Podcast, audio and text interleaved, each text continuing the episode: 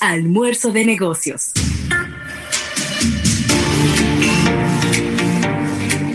Bueno, y aquí estamos de regreso ya en Creatividad y Medios con Erika Valenzuela. Erika, te pasaste con ese, con ese logo ahí atrás. ¿Qué pasó ahí? Nada más hoy, no lo vuelvo a hacer en el resto de la temporada. ¿Qué va? Tú puedes hacer lo que tú quieras en este programa, Erika. Erika. Tengo que aprovechar que yo no vi el juego y que por eso ganaron, porque yo no puedo ver los juegos del Licey, porque si no pierdo. Mira, Erika, importante, en, el día de ayer eh, vimos equipos con eh, bastante publicidad en sus uniformes, sobre todo. Y, vimos iniciativas publicitarias ahí importantes donde, donde en el caso del béisbol, ahora quien está reinando como entidad financiera dentro de, dentro de todo esto es Van Reservas, ¿no? Sí, así es. Y bueno, lo que pasa es que realmente este es un año muy Swiss generis que hay que realmente tratar de sacarle todo el provecho posible a los patrocinios en la modalidad en que vengan. Sí. Porque vamos a ser realistas, es decir, ¿qué tú le puedes ofrecer eh, como eh, adicional a los paquetes de las marcas, como en años anteriores, que se le ofrecía, mira, vas a tener presencia en el público, en las gradas, eh, para lo que iban a visitar el play, van a poder tener activaciones. No, ahora hay que buscar otras cosas que se vayan a ver a distancia. Es decir, que se vayan a visualizar donde se vayan a transmitir los partidos, que vayan eh, acompañando a lo que va a ser la publicidad que se va a realizar en los diferentes canales digitales de las diferentes marcas.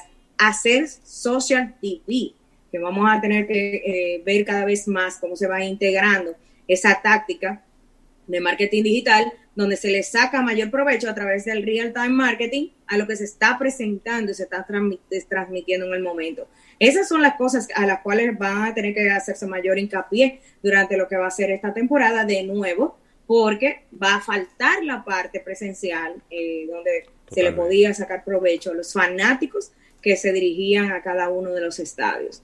Entonces, eso, eso lo que va a hacer es que eh, por los poros salga la creatividad ya sea para las ejecuciones como también las colocaciones en medios alternos, que a lo mejor no habíamos visualizado en años anteriores.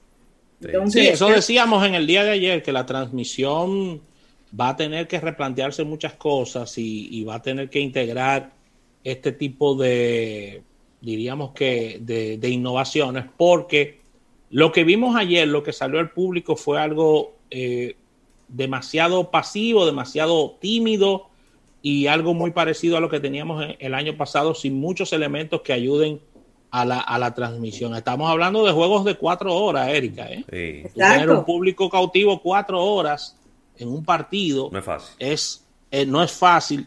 Sin, sin público y, y al mismo tiempo con la situación de de, este ambiente tan extraño, de este switch que tienen que hacer los consumidores ahora con esta nueva realidad. No, y, lo, y, lo, y yo creo que hasta es una oportunidad de conquistar a los fanáticos jóvenes, porque de nuevo, es decir, qué mejor oportunidad que tú tener estas transmisiones, hasta para hacer challenge que vayan a TikTok. Como tú dices, Rafa, tú estás viendo un juego, cuatro horas. ¿Qué, qué vamos a hacer en el interín? Y hacer que y atraer a esos fanáticos jóvenes que vamos a ser realistas, lo estábamos perdiendo. Sí. ¿Cómo vamos a atraer? Este es el momento, esta es la oportunidad. Y para eso se tienen que reinventar los equipos de mercadeo y, de digital de los equipos. Ya las cosas no la pueden hacer de manera tradicional, por más que tú le pongas el apellido digital, se mantienen de las mismas estrategias de años anteriores. Y esas cosas no pueden ser solamente para que funcionen en digital, tienen que integrarse a la transmisión del partido por televisión. Exacto, esa es la oportunidad de tú llevar esos challenges, de nuevo hacer social TV, pero sacándole provecho a las nuevas plataformas que, señores, todo el mundo, de una manera u otra, está en TikTok. Los padres que antes, padres que no habían entrado, entraron ahora en la pandemia y todo el mundo está acostumbrado a los retos y ese tipo de cosas. Hay muchísimas cosas que hacer y las oportunidades están ahí. Y lo que hay que ponerse las pilas. Eh, Una oportunidad para los equipos y para las marcas, porque las marcas serían las que premien a, estos, al público con, con estos challenges, ¿no? Sí, no, y además los challenges, pensando en los equipos, te ayudan a mantener la atención de las personas en ese momento y a lo mejor atraer una audiencia que no había pensado voy a participar para qué. Entonces, sí, vamos a, esta es una oportunidad más que más que un reto y, que, y que realmente como un momento en que debemos eh, tirarnos a muertos, no, no, no, vamos a aprovechar y para sobre todo pues, de nuevo, para tratar de capturar esa fanaticada más joven. Sí. Es el momento cumbre para hacerlo. Sí, porque el, que, el señor que tiene 60, 65, 70 años de edad, que disfruta sentarse a ver su juego y que no quiere que le cambien nada, contra, e, para ese no hay que hacer nada. Ese, ese va a sintonizar y se va a sentar frente al televisor. Ahora, el muchacho de 15, 16, 18, 20 años, ese tiene 132 opciones que no son ver el juego de pelota. Y, la, y lo segundo, Erika, es, en, moviéndonos un poco más adelante, ¿cuál sería la excusa de los equipos, de la liga y de los comercializadores si esto, si este campeonato es un fracaso a nivel de ratings. Porque ya tú tienes el público pasivo en tu casa y entonces, ¿qué tú vas a argumentar? Lo tiene casi preso. Lo tiene casi preso, sin muchas opciones desde el punto de vista local, sin muchas opciones de entretenimiento. Entonces, si fracasa, las marcas se pueden alejar definitivamente del béisbol y decir, esto no da resultado, que no es lo que queremos, todo lo contrario, que se sumen cada vez más marcas, pero esto lo puede ahuyentar porque si dice, óyeme, pero si en la situación donde tengo a todo el mundo preso en la casa, ni así se ven los partidos. Sí. Entonces, ¿qué vamos a hacer? No, y el reto es que tampoco podemos dejar la comunicación para el momento en que ocurre el partido, porque tú tienes que eh, ir provocando la atención desde antes, durante y luego sacándole provecho a muchísimas cosas que ocurrieron ahí. Pero de nuevo, entendiendo muy bien a cuáles son las audiencias que van a llegar. Como decía José Luis, va a haber una audiencia cautiva que siempre va a estar ahí, que son los tradicionales. Pero entonces, ¿cómo yo capturo las demás? Que de nuevo, esta es la oportunidad para que pueda crecer la audiencia del béisbol en la República Dominicana y convertirse todavía en algo más atractivo como, como un segmento para las marcas, para poder aprovechar ese nicho.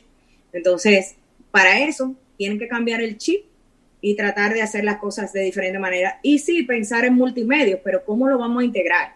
¿Cómo vamos a hacer esa conexión? Y ya empezó. Es decir, ya empezó y, hay que ponerse la pila rápido. Y pensando, ya para cerrar por mi parte el comentario del béisbol y la publicidad, y pensando de que esta es una temporada mucho más corta, es decir, lo que se vaya a hacer tiene que hacerse rápido, ¿no? Porque la gente piensa, no, que que ahora que, vamos después a la a, a, cuando quedan los otros equipos, que es que la pelota se ve, que esto y que lo otro, o sea, lo vas a dejar para el final, todo eso. No, tiene que ser ahora y tiene que eh, cambiarse y, y, hacerse ese tipo de tácticas que van a funcionar súper bien. De nuevo, recordando que hoy más que nunca las personas están viendo el partido, pero al mismo tiempo están utilizando las plataformas digitales. ¿Cómo vamos a hacer esa dinámica? de que se una una cosa con la otra. Eh, ahí es que está el punto. Y de nuevo, el reto está tanto para los equipos como para las marcas que este año están participando, apoyando lo que es la temporada. Bueno, señores, tenemos noticias locales y es en el caso de, una institución gubernamental, que es la Superintendencia de Bancos, que ustedes saben que tiene una dependencia que se llama Prousuario, que eh, es como quien dice, vamos a ponerlo claro, es como el servicio al cliente de la superintendencia de bancos. Si tiene algún, algunos de los usuarios de las entidades bancarias, tiene algún inconveniente, va y, pone su queja o hace una reclamación en ProUsuario. Pues ProUsuario ya tiene identidad propia. Eh, ProUsuario eh, ha salido de lo que es eh, la sombrilla de eh, lo que es la superintendencia de bancos, que hasta hoy día era utilizaba lo que era el mismo logo de la superintendencia de bancos y demás tiene identidad propia para agilizar. Esto va muy relacionado con que quieren demostrar que eh, van a tener un contacto mucho más cercano con quienes lo necesiten, inclusive habilitando una página web que eh, tiene ahora está preparada con toda esa identidad gráfica que se realizó para eh, ProUsuario. Inclusive también se habilitaron las redes sociales específicas para prousuario, que antes también se realizaban ese tipo de reclamaciones a través de la superintendencia de bancos. De nuevo, las instituciones gubernamentales entendiendo cuál es su rol, que en este caso es darle servicio al ciudadano y llevándose de las mejores prácticas que hace tiempo que están utilizando las instituciones privadas, que eh, le dan mucho más carácter a lo que son estos canales que tienen que ver con relacionados con servicio al cliente para que sean fáciles de identificar por quienes los necesitan. Entonces me encontré que la identidad estaba eh, bastante sencilla, como muy rápido de identificar, con unos colores bastante sobrios, porque después de todo está muy relacionado con la industria financiera, no es nada que tenga que ver con fiesta ni nada por el estilo. Eh, pero también vamos a ver entonces cómo, eh, si se va a iniciar algún eh, tipo de campaña publicitaria como para dar a conocer estos canales. Pero ya el primer paso lo dieron, que era justamente tener como su propia identidad para entonces eh, ya tener ese contacto mucho más cercano con los ciudadanos en sí. Entonces, nada, enhorabuena, qué bueno que se están haciendo estas iniciativas, de nuevo entendiendo el rol de servicio que debe tener el Estado y dejándolo bastante claro eh, en, las, en, este tipo de dependencias que eh, tienen ese rol. Yéndonos ya a la publicidad comercial y siguiendo con instituciones financieras. En este caso, quiero hablar de un comercial que realizó eh, el Scotia Bank a través de la agencia publicitaria Ogilvy. La directora creativa fue Noelia Córdoba, que es la hermana de Martín Córdoba, que ha estado varias veces aquí en el programa. Eh, excelente creativa. Pero este comercial fue realizado por la Visual Sonora, por nuestro amigo Tabaré Blanchard y todo su equipo.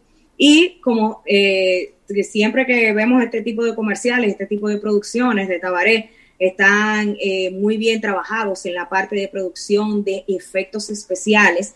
Entonces, es, es un comercial que se trata de hablar como de, de, cuál ha sido el rol de esta institución bancaria en lo que ha sido este, este momento de pandemia y confinamiento, hablándonos de que cada día cuenta para mejorar y conseguir grandes cosas. En este comercial se presenta como un edificio de varios niveles que aparentara, para que podamos visualizar lo que ocurre dentro, como que falta una pared en cada uno de los apartamentos, que cada uno es por un piso.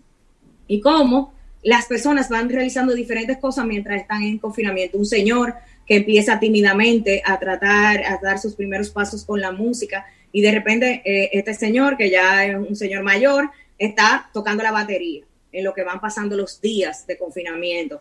Eh, otra persona que eh, de repente empieza a practicar yoga y cómo va mejorando los movimientos que va realizando. También una presentan a una chica que está, presenta claramente que está estudiando y cómo cada vez más eh, va, eh, visualmente se, se, ve que está mejorando en sus estudios. Y así sucesivamente también hay una persona que está embarazada, cómo va mejorando y decorando su casa para que recibir al bebé y ese tipo de cosas. Pero en cada uno de esos puntos se va destacando cuáles cosas también eh, el rol del Scotiabank como institución financiera ha ido ayudando a cada uno de sus clientes con poner mayor cantidad de cajeros automáticos, lo de los canales digitales, cómo los ha ido mejorando y todo eso. Y queda eh, bastante claro cuál es el rol del banco ofreciendo las herramientas a los clientes. Creo que es un mensaje bastante sencillo, pero contado de una manera diferente y que por lo tanto lo hace un comercial bastante atractivo. La verdad que eh, me llamó mucho la atención eh, y quería comentarlo porque sobre todo en un año donde habíamos visto que fue un reto para las mismas agencias y las productoras en medio de la pandemia, producir nuevos comerciales, se hizo, se presentaron muchísimos comerciales al principio por eh, las limitaciones que eh, tenían mucho pietaje de stock y ese tipo de cosas, pero ya se están haciendo las producciones de nuevo y se están haciendo producciones de calidad a las cuales estábamos acostumbrados. Entonces yo creo que esto es una excelente noticia eh, para lo que es publicidad local. Eh, y qué bueno que se están haciendo este tipo de cosas. No sé si tuvieron la oportunidad de verlo. Sí. No lo hemos visto todavía. Vamos a estar buscándolo en el canal de YouTube eh, y en las redes de Scotia Bank. Erika, eh, vamos a quedarnos un momentito para que te quedes con nosotros y movernos al canal de YouTube. Debemos despedir en radio que tenemos un break colgando todavía. Agradecer a la Asociación La Nacional y a Centro Cuesta Nacional Así que vamos a una pausa comercial y aquellas personas que quieran moverse, acompañarnos al canal de YouTube. Salimos de Mira, hay una, hay una ARS, Rafael, que cambió de identidad. Ah, vamos a hablar de eso. Cambió de nombre y todo. Vamos a hablar de eso cuando regresemos. cuando regresemos a través del canal de YouTube. Así que venimos en breve.